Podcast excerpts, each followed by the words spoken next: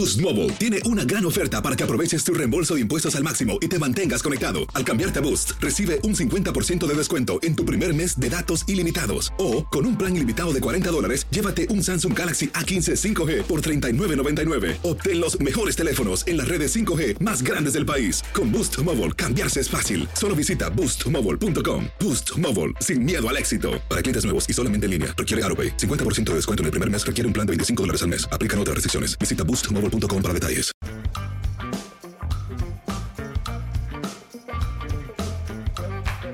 Bienvenidos, esto es amigos, podcast de TUDN con Henry, José Bicentenario y su servidor. Una semana más para platicar con todos ustedes. Henry, ¿cómo estás? ¿Te veo bien? Afortunadamente, ¿cómo andas? Bien, Toño, afortunadamente ya muchísimo mejor. Un abrazo para ti, para Pepe, para toda la gente que nos ve y nos escucha con muchas cosas que platicar. Ahora estamos inmersos en las finales de la NBA, desde luego estamos grabando esto en martes. El partido número 3 es el miércoles, entonces a lo mejor está un poco desactualizado para quienes nos escuchen más adelante la semana, pero ha sido una serie realmente interesante y pues por supuesto está la victoria de Rafael Nadal en eh, Roland Garros y pues eh, creo que tú y yo somos hombres de poca fe y Pepe sí, y Pepe pues dijo que iba a ganar Nadal y mira nada más. Qué victoria, caray, qué triunfo de Nadal.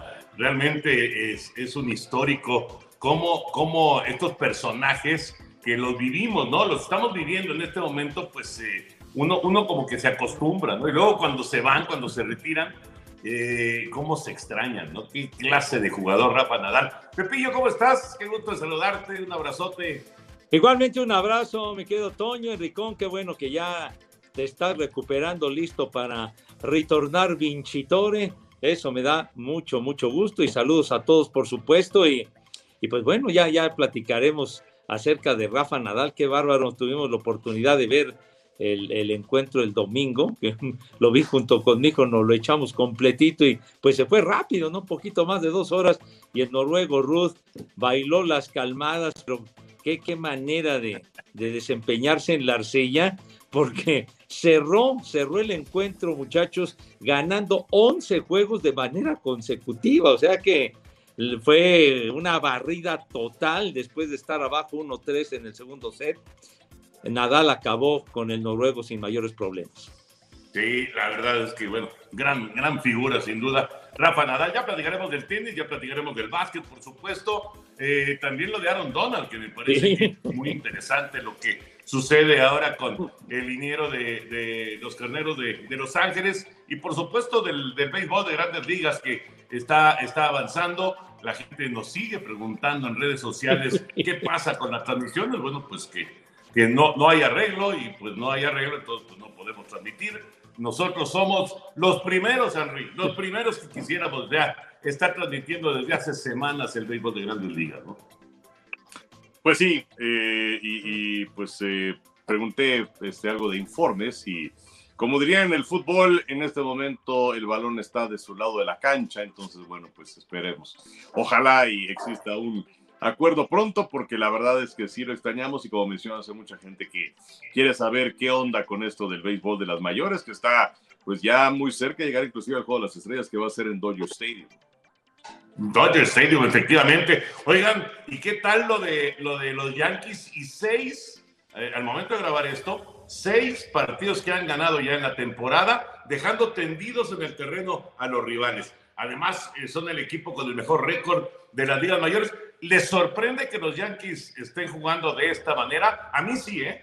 A mí sí. Yo esperaba que los Yankees estuvieran otra vez ahí con altas y bajas, dando tumbos y demás, y han sido el equipo más consistente de la, de la campaña, con una temporada extraordinaria de Aaron Judge, con eh, la colaboración de Giancarlo Stanton, con un gran año de Gleyber Torres, eh, y, bueno, todos, todos colaborando, ¿no? Gary Cole lanzando de maravilla. Por cierto, Manny Bañuelos por fin le tocó lanzar con el uniforme de los Yankees de Nueva York en la blanqueada que, que estaba lanzando Cole. Él colgó los últimos dos ceros hace unos días. Creo que es una gran noticia, ¿no? Que Manny Bañuelos finalmente haya, haya tenido la oportunidad de, de convertirse en Yankee de Nueva York. Pero bueno, la pregunta era esa. ¿Le sorprende? Pero y, y Toño, también hay que hablar de Néstor Cortés. O sea, hay que darle todo el crédito porque Cortés también ha tenido un arranque de campaña realmente espectacular.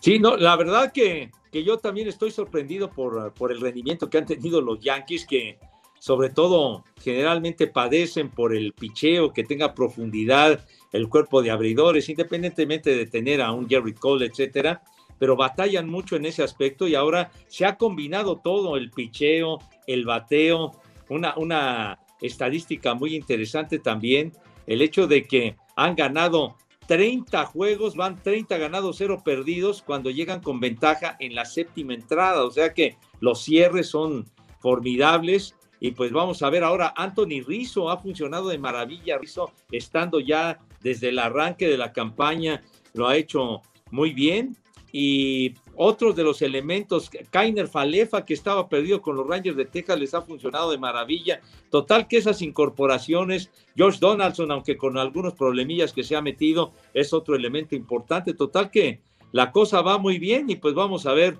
si llegan por fin a una serie mundial después de 13 años. Y, hasta ahora, Henry, las lesiones los han respetado, ¿no? Que eso es muy importante faltaba lo de DJ LeMahieu, que también es clave. Eh, por supuesto, Joey Galo, que ya está por fin bateando en, la temporada con, con, los Yankees. Si los respetan las lesiones, pues habrá que ponerlos como candidatos para ganar la Serie Mundial. ¿eh? Pues sí, ahora, desde luego es una campaña muy, muy larga. Eh, bueno, Giancarlo Stanton que apenas está reincorporando al equipo, una breve ausencia. Pero eh, pues así como vienen buenas rachas, vienen malas rachas. Hace unas cuantas semanas hablábamos acerca de lo que estaban haciendo los Serafines, por ejemplo. Y Serafines el día de ayer perdieron su decimosegundo partido consecutivo. Eh, así que bueno, ¿qué más eh, nos encantaría que tuvieran los Yankees? Porque tiene una gran base de aficionados y todo lo que representan y su tradición, su historia. Pero todavía falta mucho camino por recorrer en la temporada y no hay que descartar en su división lo que puedan hacer Toronto y Tampa. Por cierto, esa derrota número 12 de los Serafines que mencionas, Michael Waka lanza eh, toda la ruta, eh, una cosa ya inusual en el béisbol, una blanqueada de tres imparables, su primera blanqueada en cinco años en el béisbol de grandes ligas. Eh, para el triunfo de Medias Rojas de Boston de una carrera contra cero. Y, es de llamar la atención eh, que sea Waka el que tire el juego, el juego completo, ¿no? Porque es un veterano, pero eh, pues se hizo un gran trabajo y, estaba viendo el, el, dato. Son con el de Waka 10 juegos completos en dos meses de temporada. 10 juegos completos para, para los pitchers. Ni uno solo ha, ha lanzado más de uno eh, hablando de juegos completos en el béisbol. Ya es algo que está en, desuso, ¿no? Indiscutiblemente. Pero qué trabajo de Waka, ¿eh? Que tiene abajo de dos en efectividad en esta campaña. Pues realmente ha sido sorprendente lo del Waka Waka, Máxime, que está debutando con los Mediarrojas de Boston. Si no mal recuerdo, es el segundo juego completo de su carrera, de este Michael Waka, que pues no hizo gran cosa con las rayas de Tampa el año pasado, pero pues eh, es inolvidable todo el fenómeno que causó el surgimiento del Waka Waka, justamente hace, ¿qué fue? Nueve años, en el 2013, que, que se acuerdan, fue la clave para que los Cardenales llegaran a la Serie Mundial, aquella que les ganaron los Rojas de Boston y el Waka Waka estuvo fantástico en el playoff contra los Dodgers de Los Ángeles, por poco y les tira sin hit ni carrera. Las playeras, ¿se acuerdan del Waka Waka? Era un fenómeno brutal, cobró una popularidad increíble y a final de cuentas el juego decisivo de esa serie mundial lo perdió el Waka Waka allá en el, en el Parque Fenway. Sí, tiene razón. Tiene razón, pero, pero se convirtió en ídolo muy rápido de Cardenales, pero así de rápido se, se acabó su estancia en, en, San Luis y las lesiones no lo habían dejado en paz hasta, hasta esta temporada en la que afortunadamente está, está luciendo de maravilla. Vamos a ver hasta, hasta dónde puede llegar, ¿no? Pero sí es, sí es de llamar la atención lo que, lo que está ocurriendo ahí con, con Huaca y, y bueno, los Mediarrojas, ya sabemos en esta división pues va a ser muy difícil pelearle a los Yankees porque se despegaron muy rápido. Toronto, hay más o menos les ha mantenido el paso, pero nada más. Eh, ni Tampa ni, ni Rojas de Boston están logrando mantener el paso. Y en la Liga Nacional, Henry, pues los Dodgers otra vez ahí están, ¿no? Los Dodgers como los grandes candidatos. Sí, aunque eh, no le fue muy bien que digamos en contra de los Mets y los Mets en el momento de grabar este eh, podcast pues son los mejores en la Liga Nacional. Los Dodgers que de los últimos 10 partidos se marca de 5-5 eh, y pues San Diego ahí está cerquita. Entonces atención con lo que hagan los Dodgers de Los Ángeles y nada más lo que estaba mencionando hace un momento de los juegos completos. fui a entrevistar a Fernando Valenzuela, entonces tengo algunos nombres, algunos números frescos en la memoria. Eh, y, me llamó la atención, digo, Fernando, recordamos que una campaña tuvo 20 juegos completos. En total en su carrera tuvo 113 juegos completos.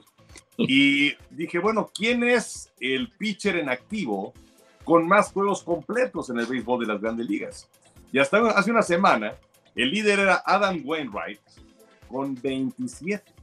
Y Wainwright, pues sabemos que ya es un pitcher veteranísimo, ¿no? que está muy cerca ya de la conclusión de su carrera él es el líder de juegos completos en el béisbol de grandes ligas. Definitivamente esto ha cambiado de manera radical en los últimos tiempos. Pero muy rápido, ¿no? Muy rápido cambió eh, de, vamos, de, la sabermetría, desde la llegada de la, la sabermetría, pues eh, la modificación fue en unos cuantos años de llamar la atención, realmente, totalmente de acuerdo. Oye, ¿qué tal te fue con Venezuela? Eh, horrible. No, no, no, la verdad, este, muy bien muy, muy bien. Eh, era, era un día en el que no había partido, entonces todo el mundo estaba relajado. Bueno, no había partido en Dodger Stadium. Los Dodgers estaban en Arizona. Y eh, Fernando, eh, pues sabemos que él solamente viaja para los partidos que son dentro de la división. Pero por la cuestión esta del coronavirus que se ha desatado otra vez, pues ya no están viajando los partidos de visitante. Entonces Fernando iba a tener la, transmisión del partido de los Dodgers en Arizona en Dodger Stadium. Y pues la verdad, muy bien, muy bien, una plática amplia que por cierto eh, es tan amplia que hasta nos va a dar para un programa dentro de poco. Le estaremos platicando en Versus, en la, versión de Versus. Vamos a tener ahí a, Fernando Valenzuela. Eh, hicimos la entrevista en la parte del Jardín Central digamos que eh, la zona de los bleachers, pero jardín central abrieron las puertas y entonces se veía de fondo Doyo Stadium, allá muy padre. Y eh, e, en esa zona que construyeron justamente para el Juego de las Estrellas, que iba a ser hace dos años, eh, ahí en Los Ángeles, pero por la cuestión de la pandemia ya no se realizó ahí. Total que este año va a ser ahí el Juego de Estrellas. Hicieron una placita muy, muy bonita donde hay una escultura de Jackie Robinson, también tienen ahí un guante gigante, ¿no? Así el, famoso rolling del, guante de oro, eh, que ganó en su momento Valenzuela, que ganó también Adrián González. Tiene un anillo gigante de los Dodgers en su título anterior en contra de las Rayas de Tampa. Y tienen, ya se camina un poquito, igual por dentro, pero hacia la dirección de Jardín Izquierdo, hay un mural completo de cosas de Fernando Valenzuela. Que además le, le, le dije a Valenzuela, oye, ¿ya viste ese mural? Nunca lo ha visto pero está muy bonito, en donde pues está un, como boleto gigante de aquel primer partido que abrió de la temporada del 81, aunque sabemos que Valenzuela debutó en el 80, pero bueno, fue en el 81 cuando tuvo su, gran oportunidad, aquella lesión de Jerry Royce, y viene también eh, pues eh, el, recuerdo de cuando fue novato del año, eh, también hay una fotografía del Rossi sin carrera, en fin, es una galería eh, muy, muy bonita. Y yendo hacia Jardín Derecho, en la parte interna, hay eh, pues una, una, pintura de Fernando Gigante, en donde hace referencia a la Fernando Manía. Y la verdad, pues eh, una, una buena charla con Fernando, hablando, no quería hablar mucho acerca de, digamos que del pasado. Sí le reclamé de aquel segundo juego de la Serie Mundial del 2017 cuando estuvimos nosotros tres con Fernando durante media hora y no nos dijo nada que iba a ser el lanzamiento de la primera pelota, que fue una gran emoción para todos nosotros. Eh, y bueno, me, me, respondió al respecto y eh, pues sí habló acerca de sus mejores momentos en, en grandes ligas y, dijo que eran dos. Uno de ellos que fue justamente aquel partido que abre por la lesión de Jerry Royce en el 81. Y el otro partido, el juego 3 de la Serie Mundial en contra de los Yankees y todo lo que representó. Eh, y pues sobre el béisbol actual, pues dice que hay que, hay que adaptarse, ¿no? Le, hablaba acerca de, de, la famosa sabermetría, de la forma de manejar de Dave Roberts, como que tampoco se quiso comprometer mucho Fernando. Eh, eh, aquel partido polémico para muchos, el asunto de Clayton Kershaw, eh, los peloteros mexicanos en la actualidad. En fin, yo creo que es una buena charla que van a poder ver próximamente en Versus y ya les estamos platicando. Buenísimo, Enrique, padre. La verdad, siempre, siempre una muy grata experiencia estar con, con el gran toro, con, con Fernando Valenzuela. Y déjenme decirles, hablando de experiencias, que el sábado pasado estuvimos en el Wrigley Field, ahí en Chicago, y el mismísimo Perro Bermúdez fue invitado a lanzar la primera bola. Eh, en el juego de el primero de una doble cartelera que tuvieron los Cardenales de San Luis y los Cachorros de Chicago. Total que Enrique, este, que por cierto, eh, siempre eh, le, da mucho gusto decir que es tigre de corazón y se acuerda del cuadro del millón de Esquivias, Kiko Castro, Remes y Murillo, y bueno, este, que era parte de la porra de los tigres, y etcétera, etcétera. Como que no quería entrarle al lanzamiento de la primera bola. Como que estaba ahí, que sí, que no, y que mejor digo que estoy lesionado y tú la tiras. Y, total, este, lo acompañé estuve ahí eh, acompañándolo y estuvo eh, soltando el brazo eh, porque pues, hacía mucho que no tiraba una bola y ya más o menos agarró confianza, agarró ritmo, empezó y empezó y empezó y total, lo hizo muy bien Enrique, lo hizo muy bien tu tocayo y tiró un strike además a la mascota de los cachorros que además Henry se acordó muy bien la mascota de los cachorros cuando estuvo con nosotros ahí en, ah. en tu DN, ¿te acuerdas? Sí, cómo no, tengo las fotos por ahí que eh, grabamos algunas cosas con él ahí en los pasillos, eh, no hace mucho, hace dos, tres años. Y de hecho, debo reconocerte, Toño, que eres un buen coach de picheo porque eh, a través de la cuenta de TUDN en Twitter subieron algunas de esas imágenes y sí ese, ese curso eh, express que le dice a mi tocayo, porque en un principio eh, estaba lanzando la pelota como si fuera lanzamiento de bala, ¿no? Exacto. ¿no? Nada más le, falta dar, le faltaba dar las vueltas y lanzar la bala, pero ya cuando le, le, dije, el, el, tip clave fue por arriba, ¿no?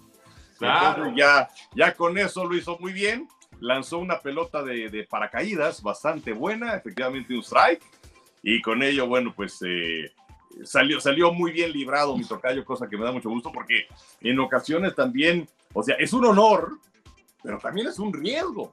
Y es un riesgo grande frente a no sé cuánta gente, que algunos se están pelando, otros les va de gorro, pero muchos sí están pelando, y, y, de hacer un oso bárbaro. que, que, te lleves una chifliza, música de viento general, con algunas mentadas y cosas por el estilo, pero me da mucho gusto que haya hecho un buen lanzamiento el perro que salió airoso entonces de esa encomienda, mi Toño, y que tu curso intensivo de tres minutos haya rendido frutos y sobre todo, pues en un parque legendario, caray, es una experiencia inolvidable como, como es estar en el Wrigley Field. No, padrísimo, la verdad, la verdad, qué lugar, qué lugar espectacular y, y toda la zona de alrededor, ¿no? Que es un, un vecindario de, de, pues de, mucha tradición allá en, Chicago. Estuvo padre, la verdad, valió la pena hacer el, el, viaje para estar ahí. Estuvimos un ratito eh, en la transmisión también. Transmisión de TUDN, fíjate, de TUDN Radio, en, en, en el Wrigley de los Cachorros de Chicago. Es, es uno de varios equipos que se transmiten en los Estados Unidos y en, en estaciones de TUDN. TUDN Radio. Y la verdad es que fue una muy, muy padre experiencia. Bueno, ya para terminar con el tema de béisbol, muy rápido nada más decirles que eh, hablando, eh, ya saben que estamos transmitiendo Liga Mexicana, tenemos Gran Slam eh, y, y, normalmente también un partido de, de, de, la, de, la, Liga Mexicana de béisbol todas las semanas. Bueno, dos, dos figurones de la Liga Mexicana se van Roberto Osuna, que se va al béisbol de Japón.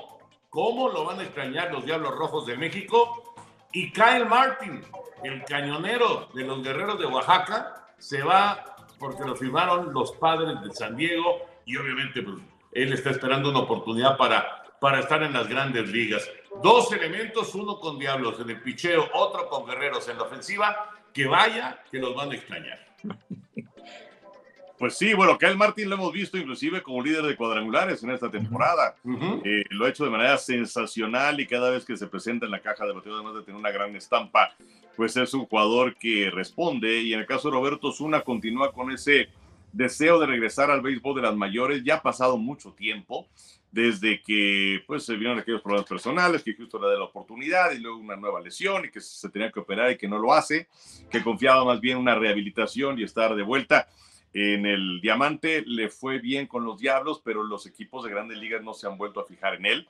Vamos a ver si ahora en el béisbol de Japón, que pues es otro nivel de exigencia, eh, pues eh, se fijan mucho más en él, en el béisbol de grandes ligas y tiene otra oportunidad.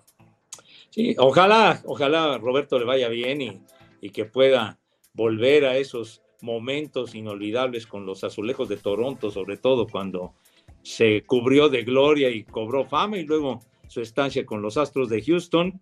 Y lo de Kyle Martin, pues los Guerreros de Oaxaca es una pérdida verdaderamente terrible, fue su mejor productor, ya decía el Henry, lo del líder de cuadrangulares en la Liga Mexicana, y se lo llevan los padres de San Diego, los padres que hace poco firmaron a, a Robinson Cano, y que de hecho hace unos días ya lo, ya lo despacharon, ya, ya no está en la organización, no llegó ni a 100 de, de, porcentaje, no lo hizo nada bien y pues veremos en dónde para Robinson Cano, pero yo, yo creo que Kyle Martin es un tipo que, que les puede ayudar mucho.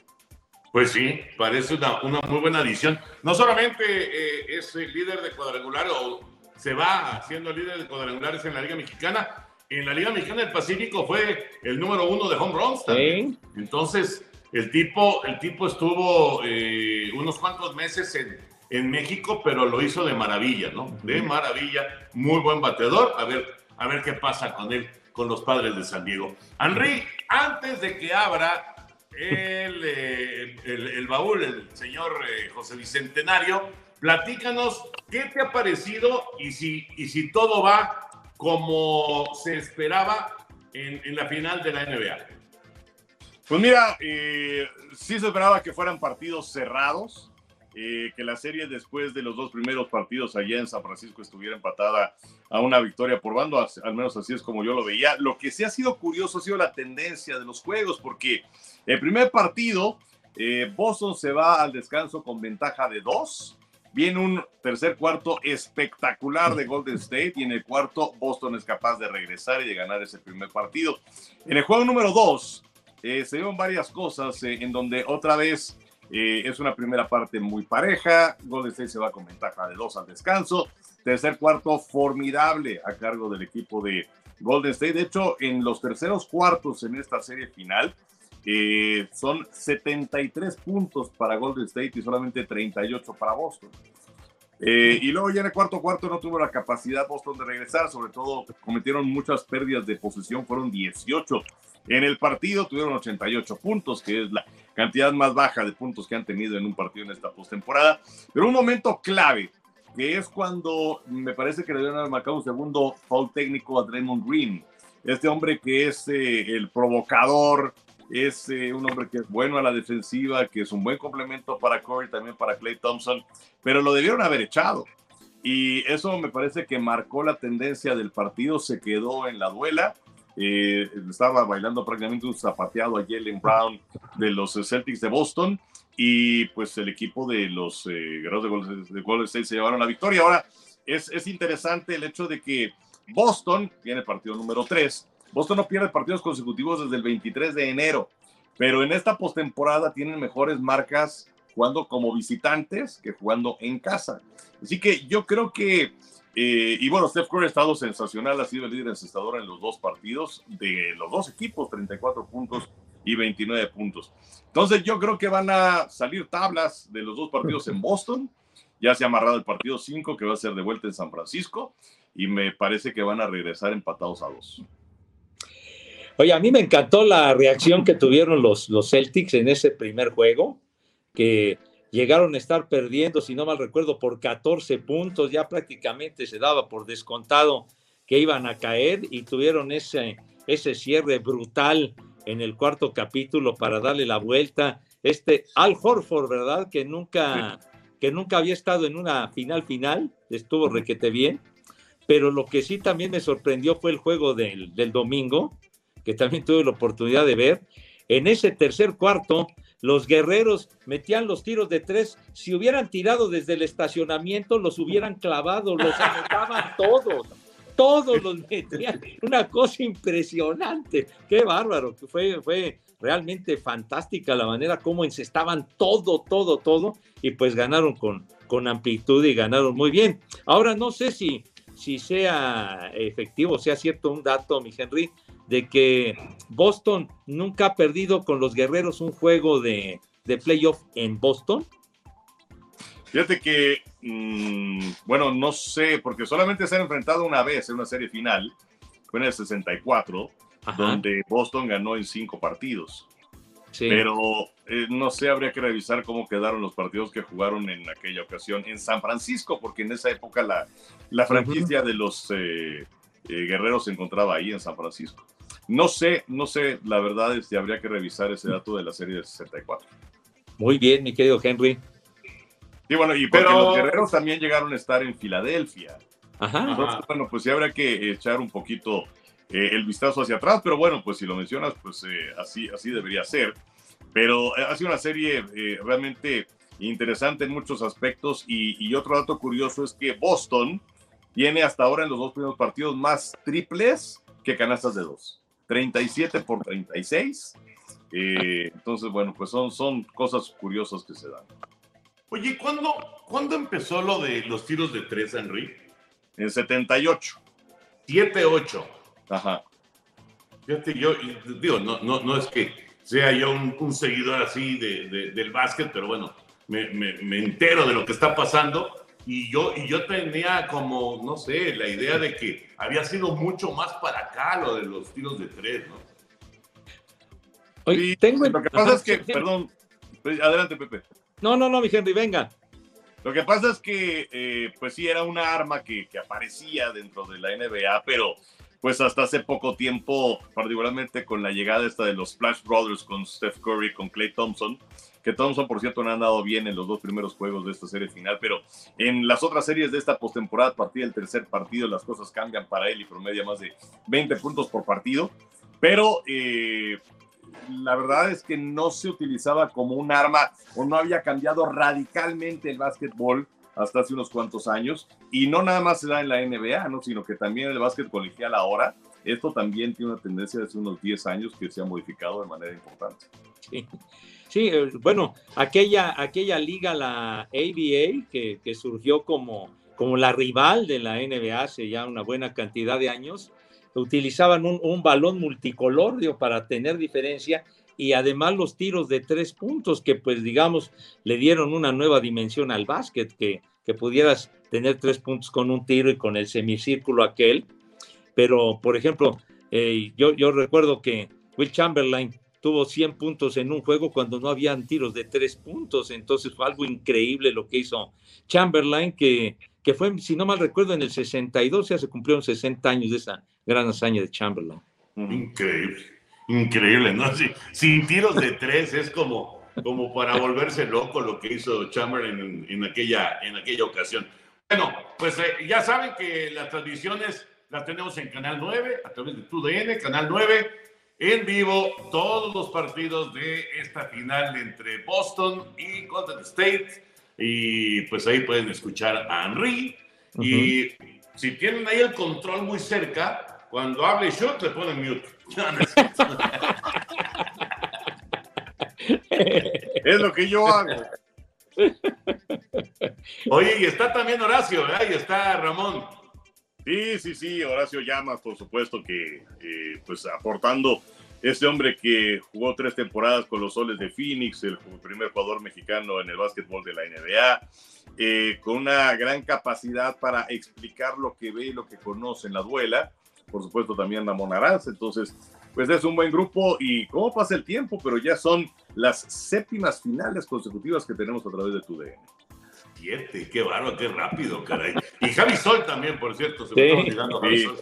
También, Javi está, Sol reportando. Con, con, todo el reporte. Exactamente. Oye, y los clientes usuales en esas finales, pues los guerreros del Golden State.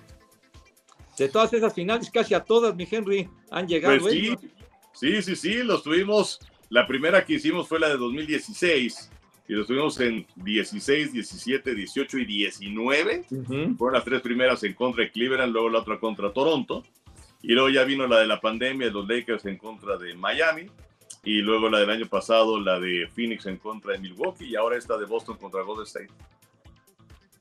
Bueno, pues Golden State es así como que cliente de TUDN, efectivamente, en estas transmisiones. Bueno, pues ya saben, Canal 9 pueden seguir todas las transmisiones. José Bicentenario, ahora sí, abre tu baúl, por favor.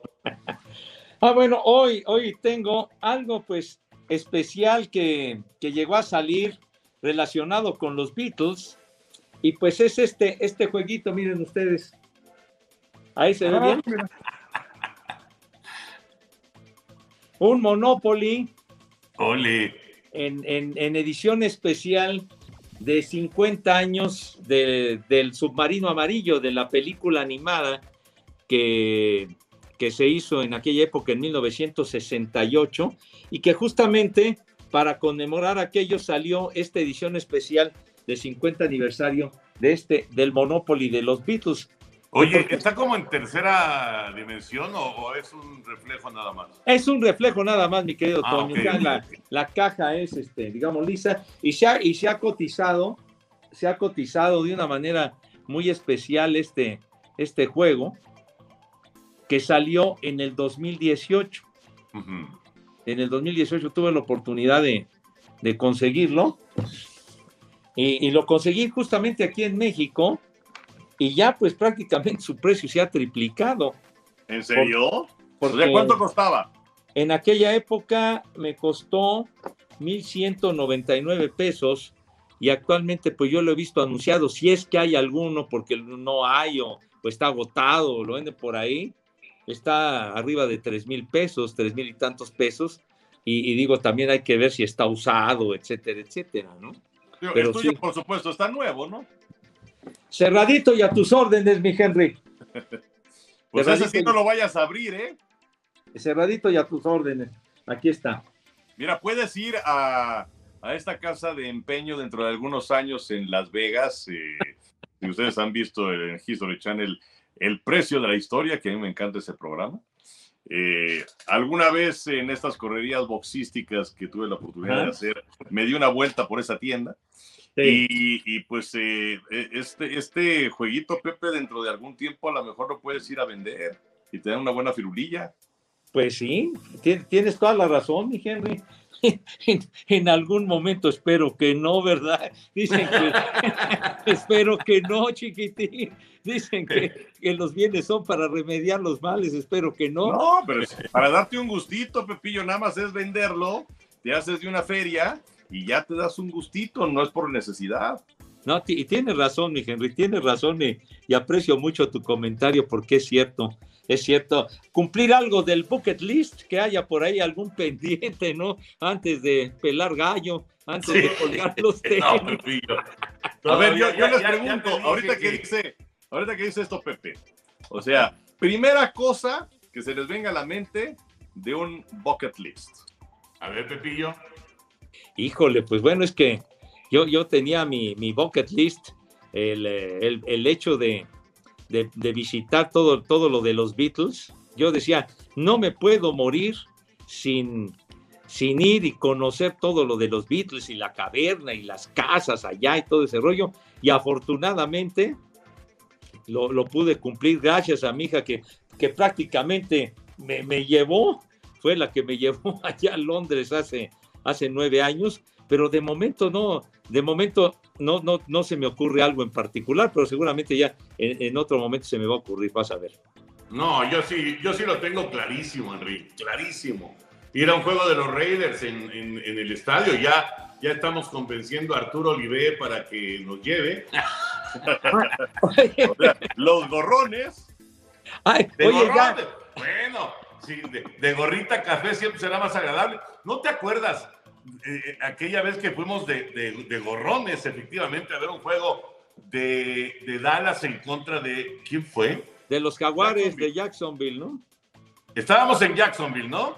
No, no, no, estábamos en Dallas. Por la serie mundial. En Arlington, porque era la serie mundial. Y entonces fuimos a ese partido y nada más nos teníamos que cruzar para el partido de los Rangers. Exactamente, exactamente. Y entonces fuimos y estuvimos en un palco de esos, pero de megalujo, en donde nada más tenías, sin, sin pararte de tu lugar, nada más estirabas la mano así y ya estabas comiendo un camarón empanizado y, bueno, José Bicentenario con bebidas espirituosas, esas cosas. Y la verdad, la verdad es que estuvo, estuvo padrísimo, padrísimo. No me digas que no te gustaría ir así al, estadio de los Raiders a, un juego de, de, los malosos, ¿no? No, por supuesto que sí. Ahora, lo, lo, lo, penoso de aquella vez con Pepe y efectivamente con esa comida y todo esto, es que se llevó hasta toppers, o sea, la verdad. Que... ¿Qué pasó? Pero, ¿Qué pasó? Este, digo, para perra, ¿no? La, perra hambre de, después. Pero, este, fíjate que en mi bucket list, eh, no sé si algún día lo pueda hacer, pero es ir a ver un partido en Wimbledon. Eh, cuando fueron los Juegos Olímpicos de Londres en 2012, pues fuimos a, a Wimbledon, pero ese día estaba cerrado. Eh, regularmente sí te dan un tourcito y todo esto, puedes ir por las canchas, y, pero ese día estaba cerrado, entonces nada, pudimos ir al, museo, que fue una buena experiencia, ¿no? Que además tienes que ir en tren y toda la cosa. Pero me, me encantaría ir a un partido en Wimbledon. Ah, fíjate, que, fíjate que es, eso está padrísimo porque el, eh, cuando, me tocó ir con hija allá, sí tuvimos la, la oportunidad de ir a Wimbledon, aunque no es en el torneo ni nada, pero sí sí hubo la oportunidad de dar el paseo y el tour y todo, y es verdaderamente fantástico estar en Wimbledon y ojalá en un juego, ¿no? Pero ahorita que decías del americano, fíjate que ahora ya, ya me acordé de algo, de, un, de algo de mi bucket list eh, que, que, me, que me encantaría. Sería conocer a John Neymar, estar con John Neymar. Ese es algo que me hace falta, poder estar con él. Híjole, Pepillo. ahí, sí, no te vamos a poder ayudar mucho, ¿eh? es más, no, no, fue, no fue alguna vez en un Super Bowl, no me acuerdo dónde estábamos, pero estábamos comiendo, me acuerdo, y, no pasó por ahí Joe Neymat con alguien más. Y que dijimos, mira, ahí va Neymat. No, no se acuerdan ustedes de eso. No. Que, ah, que estábamos con Raúl Alegre. Eh, que estábamos con Raúl Alegre comiendo por ahí, y digamos, no pegadito, pero más o menos eh, con eh, cierta cercanía, andaba por ahí. Y entonces, no recuerdo si hasta inclusive me levanté o algo, pero ya no, ya no, ya no pude, ya no pude alcanzarlo, no, no pude hacer contacto con él. Yo me acuerdo del maestro Stabler que nos mandó a volar. Ah, bueno, y, y Bradshaw también nos mandó al carajo una vez. lo de Bradshaw fue en Nueva Orleans. Estábamos haciendo este, una entrada, no sé qué cosa estábamos haciendo afuera del estadio. Y entonces ahí viene Bradshaw y pues sí, a ver si nos regalaba algunas palabras y lo único que nos regaló fue su desprecio.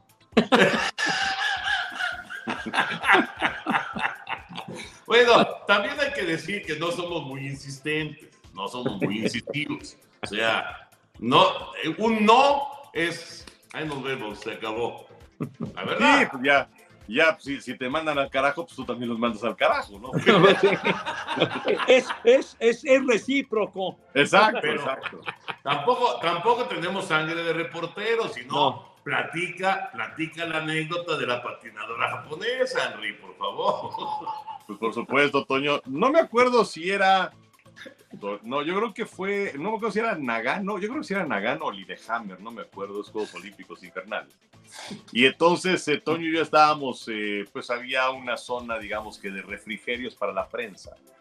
Y pues estábamos comiendo pizza, o sea, pues, Toño no podía hacer otra cosa. Y de pronto vimos que llega una patinadora japonesa muy famosa, muy buena, de nombre Midori Ito que además eh, nunca se va a olvidar porque si lo dices de otra forma es Midorito, pero es Midoritito.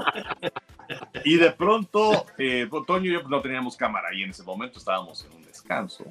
Y en eso eh, también, bueno, era un poquito de, pues de burla hacia un compañero que, bueno, sí se emocionaba mucho. Y entonces agarramos, vimos a mi Dorito, nos volteamos a ver, hicimos ¡Ah! ¡Oh, mi Dorito! Y a lo que proseguimos, a lo que procedimos fue a seguir comiendo la pizza. algún otro eh, personaje, pues a lo mejor sí lo hubiera perseguido, pero hasta lograr la entrevista, pero, pero pues nosotros no. Estaba mejor la pizza. No, no, se iba, se iba a enfriar la pizza, exactamente. exactamente, ¿Cómo, ¿Cómo íbamos a dejar botada la comida? Bueno, José Bicentenario, muy padre tu, este, tu Monopoly. Ah, les iba yo a preguntar, ¿cómo le harán para hacer esta relación y que Monopoly, que es una marca registrada y una marca importante y demás, se logre asociar con la gente que tiene los derechos de los Beatles para poder hacer esto? Porque realmente tiene que ser toda una negociación. ¿eh? Toño, una palabra, dinero. Pues sí, pues sí, tienes razón.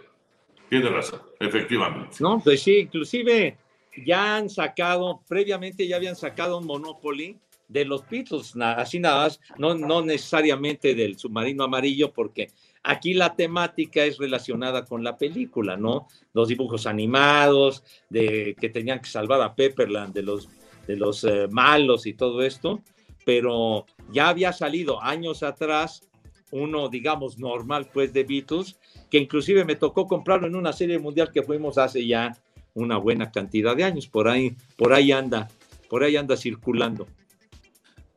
Bueno, pues hablando de dinero, ahora que dice Henry de, que es muy fácil con dinero, ¿cómo ven lo de Aaron Donald?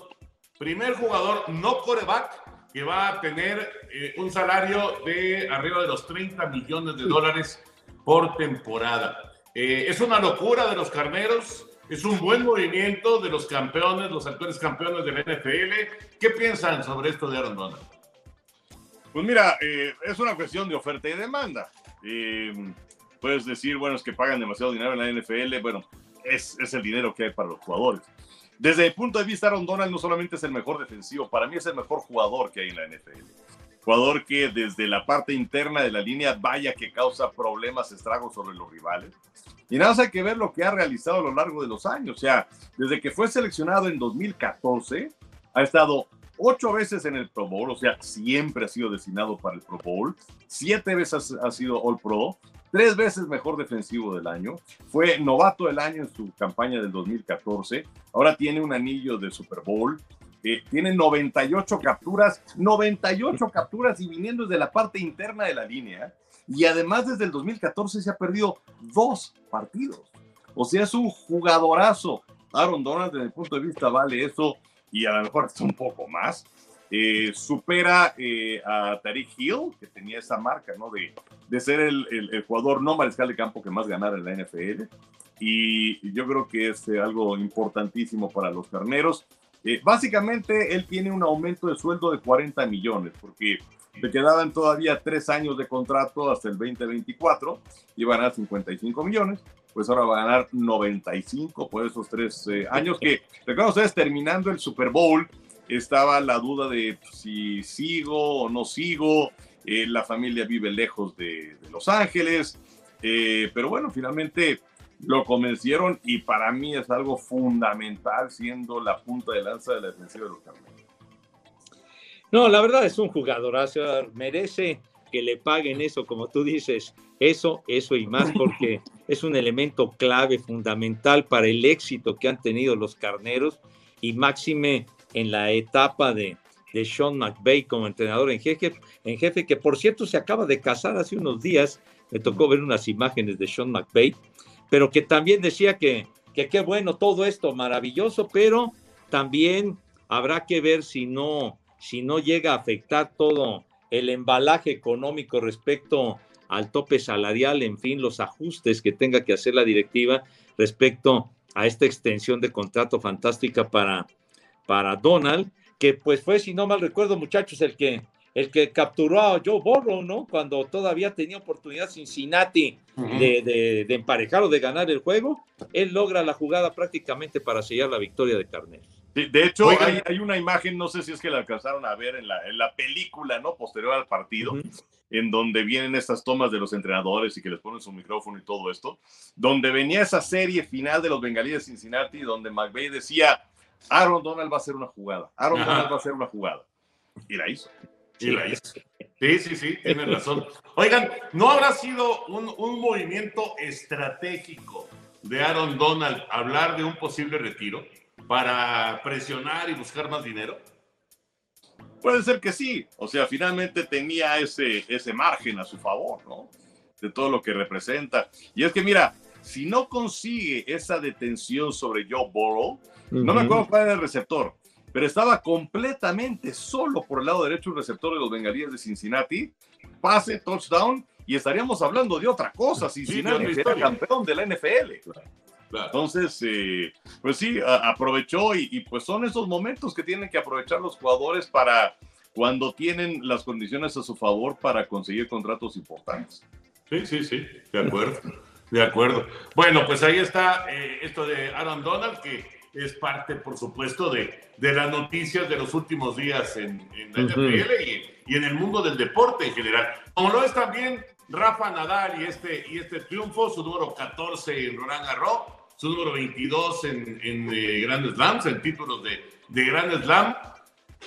A ver, Henry y, Pepillo, ¿en qué, ¿en qué lugar ponemos ya a Rafa Nadal en este momento en, en la historia? O sea, ya se fue hasta arriba. Este, entiendo que son épocas distintas, ¿no? De, de, cuando Borgo, de cuando McEnroe, o si nos vamos más para atrás, de cuando eh, Leiber o diría el mago Septién de Bill Tilden, que era su, tenista favorito. Pero bueno, ¿en dónde ponemos históricamente ya a Rafa Nadal? ¿Quién se arranca, mi Henry? Pues mira, eh, para mí, lo que pasa es que creo que no hay que hablar nada más de títulos porque son 22 los que tiene ahora Nadal de Grand Slam y ya se han quedado más atrás Djokovic y Federer con 20. Yo creo que Federer ya no va a ganar ningún otro título más de Grand Slam. Y en el caso de, de Djokovic, pues eh, se le han ido buenas oportunidades y las ha dejado escapar. Y, perdón, yo creo que Nadal ganó este torneo Roland Garros, pues básicamente cuando le ganó a Djokovic en los cuartos de final. Eh, aunque bueno, vendría que el partido contra Zverev, en donde lamentablemente el alemán se, se lastima el pie. Eh, y quién sabe qué hubiera pasado, ¿no? Ya era un trámite eh, la final porque Casper Ruth pues tuvo una ruta mucho más sencilla para llegar a la final. Pero yo pensaría, o yo pensaba en su momento en Rod Lever, pensando en títulos, porque Lever sí está abajo en Nadal, pero Lever dejó de participar, me parece que fueron 16 torneos de Grand Slam, una cosa así, cuando se convierte en profesional, porque antes pues se vivía un, un, eh, momento en donde pues la hipocresía era bárbara, ¿no? En donde los amateurs eran los únicos que podían participar, aunque les pasaban dinero por abajo de la mesa, eh, y de haber podido participar, bueno, pues quién sabe cuántos títulos de Grand Slam tenía en ese momento Lever. Eh, quizás sería el número uno de todos los tiempos sin discusión, porque es más, regresa cuando ya se abre la puerta, cuando viene la era de los abiertos, por eso se conoce así como los abiertos, abierto para todo mundo, a fines de los 60 y gana el Grand Slam Rob Lever. Eh, pero también estaba el otro día escuchando una entrevista que le hizo Bob Costas a John McEnroe y a Billie Jean King, y en donde pues los dos reconocen que pues definitivamente los de ahora son los mejores. Eh, entonces, eh, y, que pues no sé, McEnroe a lo mejor enfrentando a un Nadal o un Djokovic de 10 partidos, a lo mejor en un día de suerte les puede ganar uno. entonces, no sé, en, mi mente sigue revoloteando el nombre de Rod Lever, entendiendo que son cosas y tiempos muy, muy complicados y muy distintos, pero no dejo de reconocer lo que ha hecho Nadal, además el, el, eh, todo lo que hizo por esa lesión que tiene en el pie, un problema en los nervios del pie, en donde lo tenían que inyectar para neutralizar esos nervios, pero también significaba que jugaban los partidos con el pie completamente dormido que también es algo complicado. Y vamos a ver ahora si es que el tratamiento responde para ver si puede jugar en Wimbledon. Em, total que ya me eché un, como diría Ramón, es un monólogo. Em, y no he llegado a una conclusión conmigo mismo. Oye, Enrique, pero entonces te estoy entendiendo que ya, ya estás pensando en ponerlo en tu lista como número uno de todos los tiempos. Sí, aunque, insisto, la cuestión de los títulos de Grand Slam es que muchos se van con los títulos. Sí. O sea, eh, eh, hay algunos que no piensan todo esto y te puedo hablar acerca de Michael Jordan, que ganó seis títulos con Chicago. Y para muchos es que es el mejor porque ganó siete de seis títulos. Pero bueno, Bill Russell ganó más, ¿no? Con los Celtics de Boston. Eh, entonces, no sé, creo que Leiber sería el número uno ahora si es que hubiera jugado todos los torneos. Pero, pero por lo que ha hecho Nadal y la capacidad que tiene, el atleticismo que tienen los jugadores ahora, lo podría poner como número uno a Rafael Nadal. Sí, definitivamente por, por los logros que ha conseguido y bueno, esa regularidad, llegar a 14 finales en Roland Garros y ganar las 14, eh, siempre que ha estado ahí las ha ganado todas y, y pues todo lo que ha conquistado, pues sí, sí está revoloteando el asunto de que pueda ser el número uno de todos los tiempos, pero realmente lo de Leiber, pues la era de los abiertos comenzó en 1968. O sea, en el año olímpico de México fue cuando empezó la era de, la era de los abiertos. Y entonces, efectivamente, como dice el Henry, quién sabe cuántos torneos pudo conquistar más, que era un tipo verdaderamente fabuloso, ¿no? La técnica que tenía, zurdo él y además eh, la clase, la, la, forma que se desempeñaba en la cancha era increíble. Entonces, por eso, quizá mucho del romanticismo en el tenis se basa en que sea, que sea Leiber el mejor de todos los tiempos. Yo, yo también estaría, estaría en ese tenor de que fuera el mejor de todos los tiempos, considerando lo que se ha platicado. Pero también efectivamente se basan mucho en logros, ¿no? Por ejemplo, muchos podrían decir, no, pues Jimmy Connors ha sido el mejor de todos los tiempos porque fue el tenista que ganó más títulos de todos. O sea, él, él ha sido el número uno de todos los tiempos en cuanto a títulos, nadie le ha llegado. Ganó más de 100, etcétera, y entonces podría ser él, pero también hay que tomar en cuenta las circunstancias que se dan. Muchos, por ejemplo, dicen que Roger Federer es el mejor de todos los tiempos con sus 20 títulos de Grand Slam y por toda la categoría y la grandeza que ha mostrado. En fin, yo creo que sí es, sí es difícil poder decir, este es el número uno de todos los tiempos porque han habido jugadores fantásticos, pero yo creo que Nadal sí tiene los merecimientos para ser el número uno.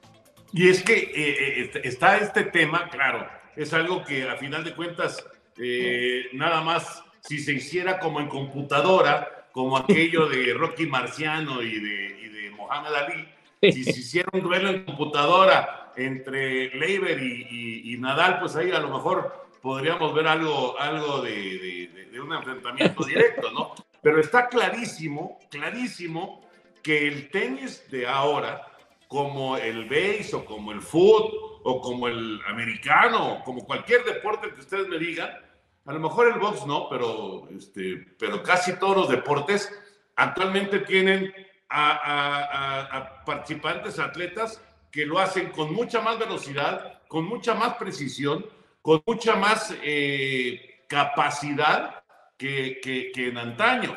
Entonces, yo por eso me quedo con esto que, comentan, eh, lo, lo, que dice Enrique, que comentó John McEnroe también, de que a McEnroe, con toda su grandeza, con toda su capacidad, en este momento lo pones contra uno de estos monstruos de, la actualidad y no, había, no habría forma de, de que McEnroe les pudiera ganar. Aunque, insisto, esto ya queda en la especulación, porque al final de cuentas eso nunca lo veremos en, en el terreno de los hechos, ¿no?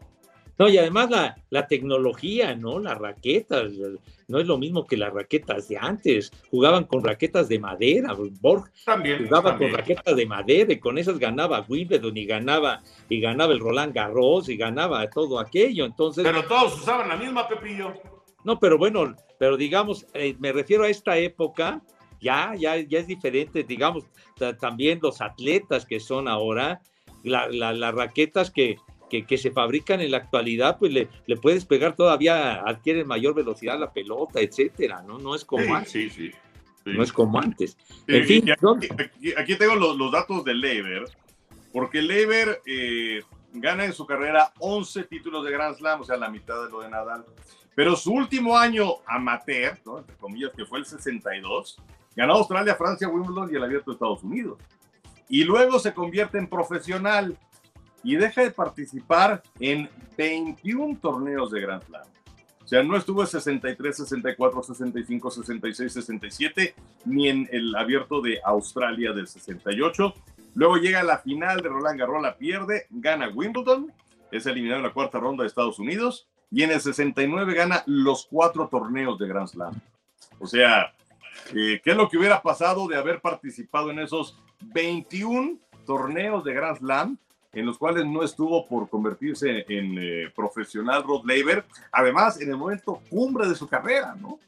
O sea, es, una pregunta que, pues, eh, no, no, no, no, tengo respuesta, pero pues imagínense ustedes quitarle a Nadal, a Djokovic, a Federer la participación de 21 torneos de Grand Slam. Sí, no, sería, sería una locura, la verdad. Sería muy, muy difícil de, de entender sus estadísticas si hubieran perdido tantos torneos. Esa es una realidad. Eso, es, eso es un hecho. Bueno, Leiber era, era el que mandaba en su época. Y, qué curioso, porque aquí estamos hablando de Nadal como eh, el posible número uno de todos los tiempos, pero ahí está el fenómeno Federer y ahí está el fenómeno Djokovic.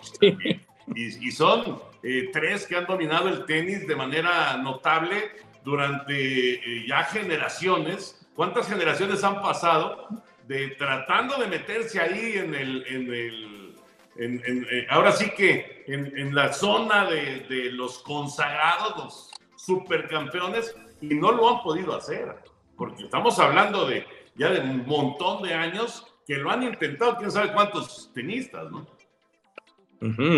Ya cuánto tiempo, ¿no? ¿Cuánto tiempo llevan Djokovic, eh, Nadal, Federer, 18, 20 años? En, el circuito, ¿no? comenzaron de, muy jovencitos y han, monopolizado, por decirlo de alguna manera, la cima del tenis ellos tres desde hace tanto tiempo. Pero bueno, nada más quería yo mencionar ahora de lo que decía el Henry del 62 con Leiber, pues fue el año también que, que ganaron la Copa Davis, ganándole a México, barriendo a México en cinco puntos a cero, y Leiber, pues ahí estaba como jefe con, con Roy Emerson, Neil Fraser, con las grandes estrellas australianas de ese tiempo, y el equipo mexicano que, que les peleó y todo, pero no les pudo ganar un solo punto. Y allá andaba nuestro queridísimo y formidable amigo Pancho Contreras. Pancho era, era parte del, del equipo como singlista. No, él era, él era, el capitán, sí. El ah, capitán. capitán. Sí, sí, sí. Que por cierto, su nieta, Fernanda Contreras, se hizo una buena participación en esta edición de Roland Garros, ganando los tres partidos de calificación, ganando el partido de la primera ronda, luego cayendo en la segunda ronda, pero contra la jugadora número 20 de la siembra, que además llegó hasta las semifinales en esta edición de Roland Garros. Eh, ojalá eh, y no haya sido pues eh, flor de un día, ojalá y se pueda seguir cultivando el tenis de nuestro país. También estaba este joven Pacheco que eh, llegó hasta cuarto de final en el torneo juvenil. Eh, el, tenis que era pues un deporte eh, del cual se ha hablado muchísimo con representación de nuestro país, pero que lamentablemente se perdió durante mucho tiempo. Ahora tenemos también a Juliana Olmos, que está en dobles, es una de las mejores del mundo, pero pues ojalá surjan más y podamos regresar a aquellas épocas fantásticas del tenis en México. Y también está el doblista, ¿no, Henry? Sí, Santiago González. Exacto. También Santiago González. Pues ojalá, ojalá la misma Renata Zarazúa, ¿no? Renata. Ojalá, ojalá que, que puedan aparecer y ser mucho más consistentes en cuanto a, a resultados. Bueno, ya prácticamente nos vamos a despedir. Henry y José Bicentenario, ahora que vimos lo del contrato de Aaron Donald, ¿cuál es el contrato más famoso que recuerden así de, bote pronto. El contrato más famoso que recuerden. Ay. Mm. Pues mira, así de entrada me acuerdo de que le dieron a Dave Winfield. Eh, y que bueno, pues era un contrato, creo que eran 10 años y 20 millones de dólares, una cosa así, pero estamos hablando de fines de los 70, principios de los 80, o sea, o sea, si ahora es un dineral, pues en aquella época que el dinero valía más todavía claro. mucho más grande, ¿no? Yo, yo, me acuerdo de ese contrato para Dave Winfield. Y además qué chistoso porque cuando empezó, digamos, a, a, hacer el recorrido de ese contrato, fue en la Serie Mundial del 81 y no bateó nada. Nada, nada, cuando pegó Hitler ganaron la pelota.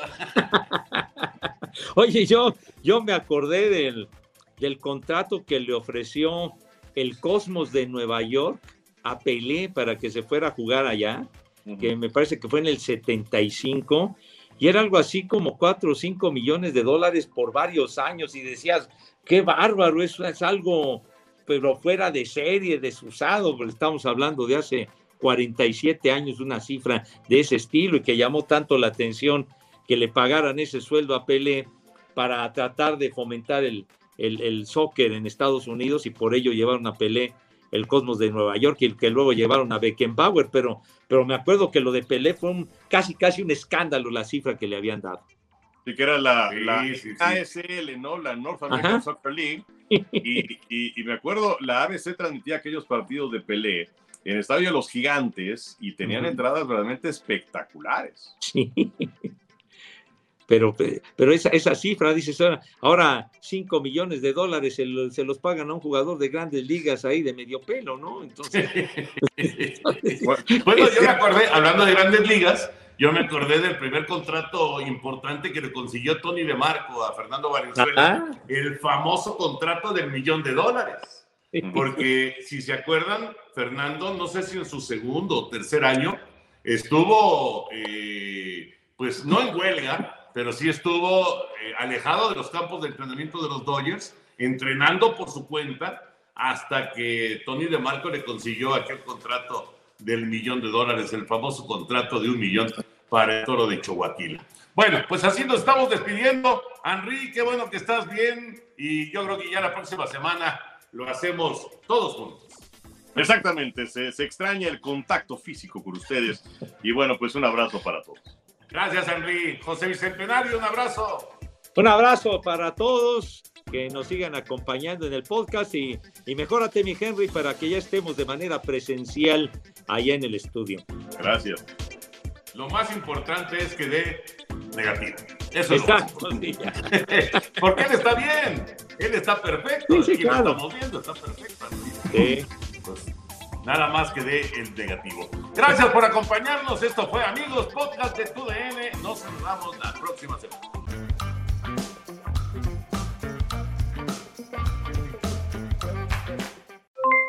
Aloha mamá, ¿dónde andas? Seguro de compras. Tengo mucho que contarte. Hawái es increíble. He estado de un lado a otro con mi unidad. Todos son súper talentosos. Ya reparamos otro helicóptero Blackhawk y oficialmente formamos nuestro equipo de fútbol. Para la próxima te cuento cómo voy con el surf y me cuentas qué te pareció el podcast que te compartí, ¿ok? Te quiero mucho. Be All You Can Be, visitando goarmy.com diagonal español.